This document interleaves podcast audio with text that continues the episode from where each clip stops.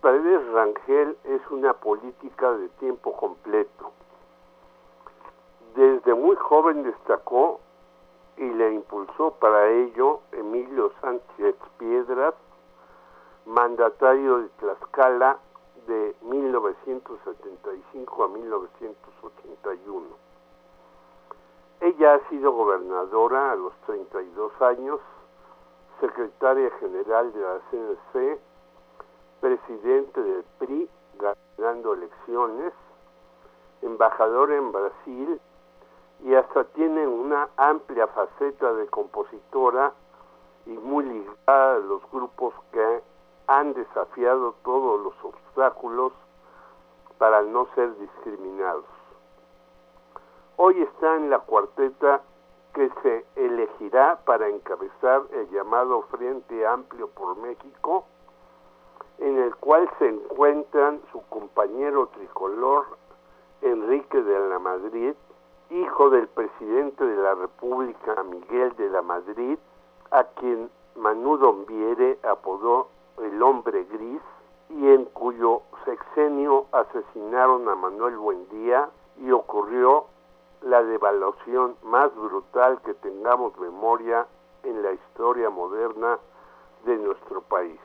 También se incluyen en dicho grupo a Santiago Krill, quien empoderó al Grupo Caliente y otras casas de apuesta, y la supuesta ex integrante del trotskismo y diseñadora de los mal llamados edificios inteligentes, que son en realidad construcciones con alta tecnología.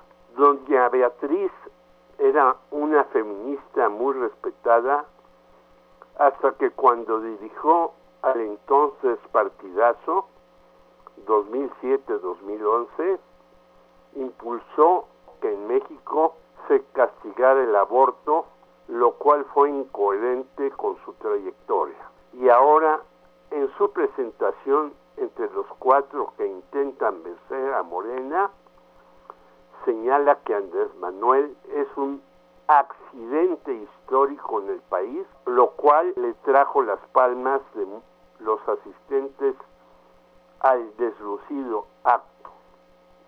Pero ese accidente, según Beatriz, logró que del 2020, año de la pandemia más terrible que hemos vivido en décadas recientes, al 2022 hayan salido de la pobreza cerca de 9 millones de personas, al decir del organismo autónomo Coneval.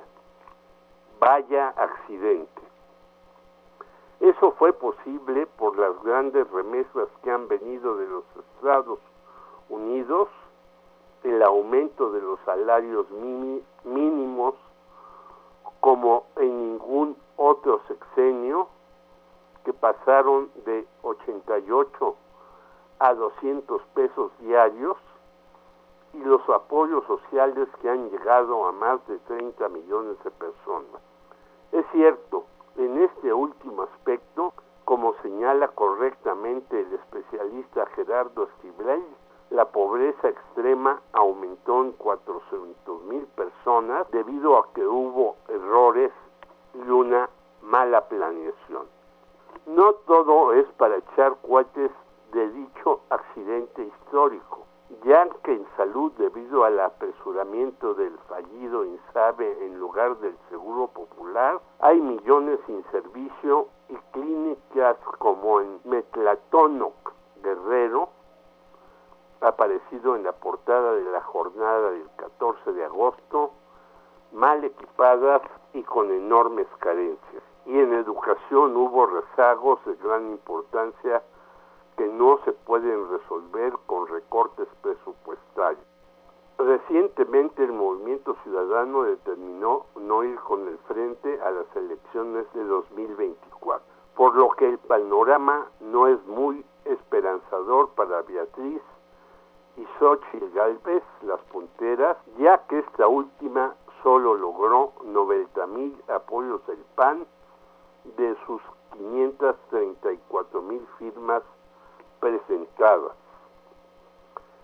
Siendo así las cosas, seguramente el accidente continuará en 2024. ¿Qué dirá la señora Paredes de ello? Jorge Meléndez, Radio Educación.